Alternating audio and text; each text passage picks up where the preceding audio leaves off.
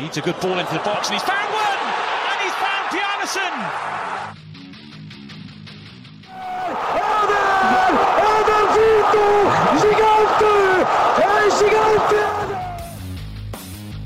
Fala galera, está no ar o primeiro Minuto da Euro, um podcast com um propósito um pouco diferente para a gente falar sobre a Euro 2020, dedicando aqui um minuto de fala para cada seleção em cada partida. Então, por exemplo, hoje tivemos Itália e Turquia na abertura, um minuto falando sobre a Itália e um minuto falando sobre a Turquia, sobre o desempenho das seleções. E o podcast esperou que a gente consiga fazer até o final da Eurocopa para resumir aqui as jornadas de todas as seleções para vocês. E teremos né, essa primeira fase os jogos começando hoje no dia 11 até o dia 23, e aí teremos uma pausa de três dias para o começo do mata-mata lá no dia 26 de junho e a final da competição da Eurocopa no dia 11 de julho lá em Wembley. Então tem muito jogo ainda pela frente para a gente acompanhar e hoje, né, tivemos aí a abertura com Turquia e Itália. Hoje, para começar aqui os trabalhos, eu estou sozinho, mas para as próximas edições teremos convidados e convidadas aqui para falarem de algumas partidas, para mandarem os seus áudios de WhatsApp de um minutinho falando sobre determinada seleção aí em determinada partida da competição. Então, mais para frente já teremos aí convidados para comentarem. Não ficarei sozinho aqui nesta jornada.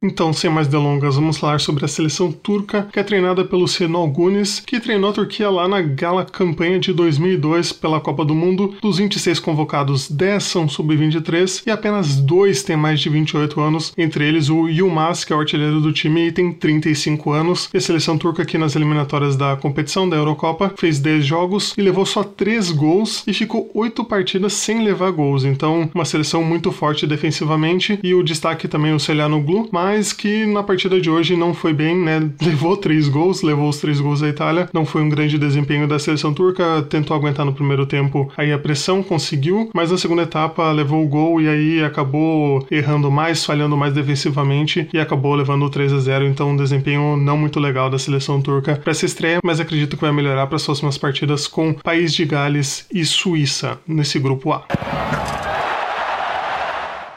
Já falando da Itália, a Itália que vem invicta agora 28 partidas, 23 vitórias e 5 empates. A última derrota em 10 de setembro de 2018 para Portugal, num gol do André Silva. E os comandados pelo Roberto Mancini jogaram muito bem hoje, é, voltando a jogar uma competição internacional depois de 5 anos, né? Já não jogaram a Copa de 2018, ficaram de fora. Então, para hoje, jogaram muito bem, tiveram muita posse de bola, trocando muito passes, um estilo de jogo diferente do que a gente está acostumado com a Itália, mas foram muito bem, conseguiram dominar a Turquia, tiveram poucas falhas defensivas, então foram muito bem. Os italianos geraram a bola, procuraram, tiveram paciência para atacar, tiveram boas chances. O Bonucci fez uma grande chance no primeiro tempo, mas aí no segundo tempo a Itália abriu a porteira, fez o gol com o Berardi cruzando e o Demiral marcando contra. Segundo gol, Immobile chutando no rebote. E o terceiro gol, Insigne num belo chute colocado, deu a grandíssima vitória para a Itália e belo começo de campanha para os italianos.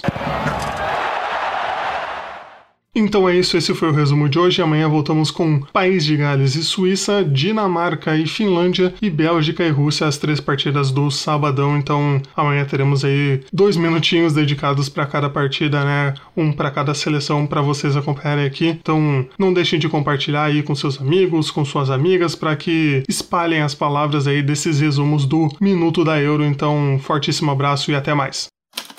Este podcast foi editado por Icarus Produtora, soluções em audiovisual.